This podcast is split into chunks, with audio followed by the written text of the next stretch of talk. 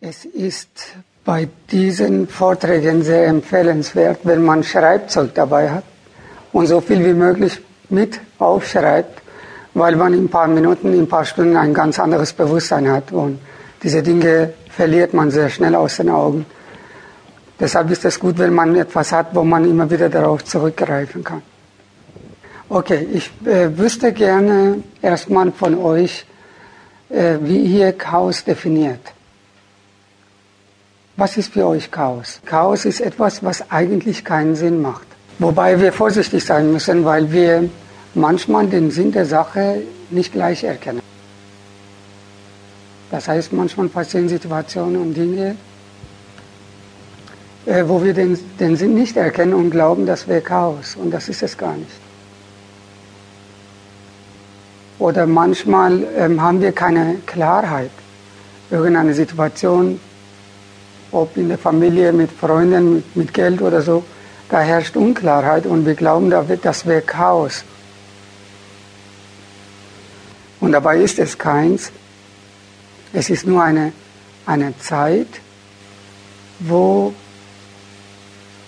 die Klarheit oder Ordnung entsteht.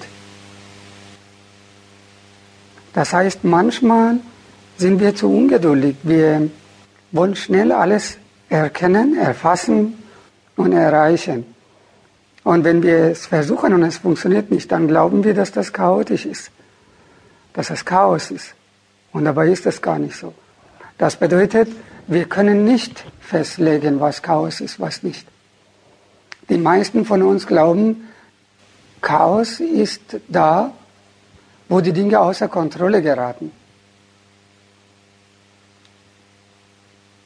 Das heißt, wenn Dinge anders laufen, als ich will, als ich es mir vorgestellt habe, dann meine ich, das ist jetzt Chaos, Durcheinander. Und dabei ist es umgekehrt der Fall. Wir verursachen das Chaos in unserem Leben. Das heißt, wir glauben manchmal, also meistens, dass Chaos etwas ist wie ein, wie eine Bakterie oder ein Virus, was von außen uns überfällt. Und es ist gar nicht so. Es kommt immer von innen. Wir verursachen das Chaos.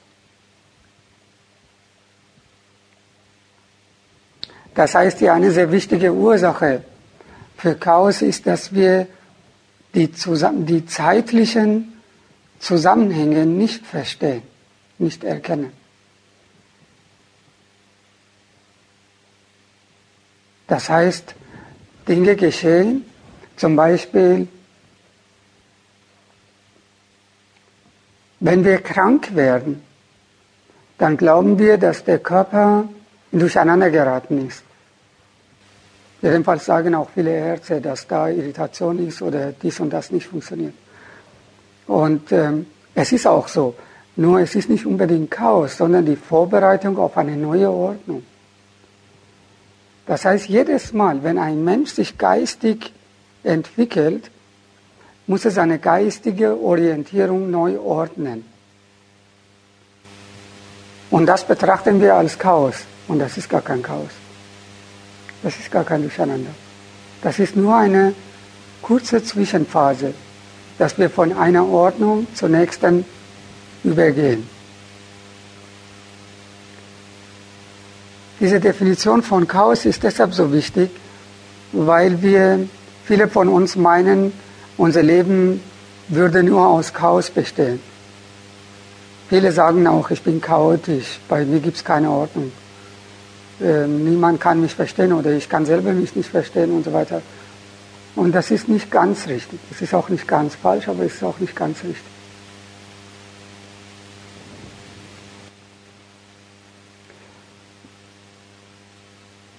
Wenn es Fragen gibt, dann stellt einfach die Fragen.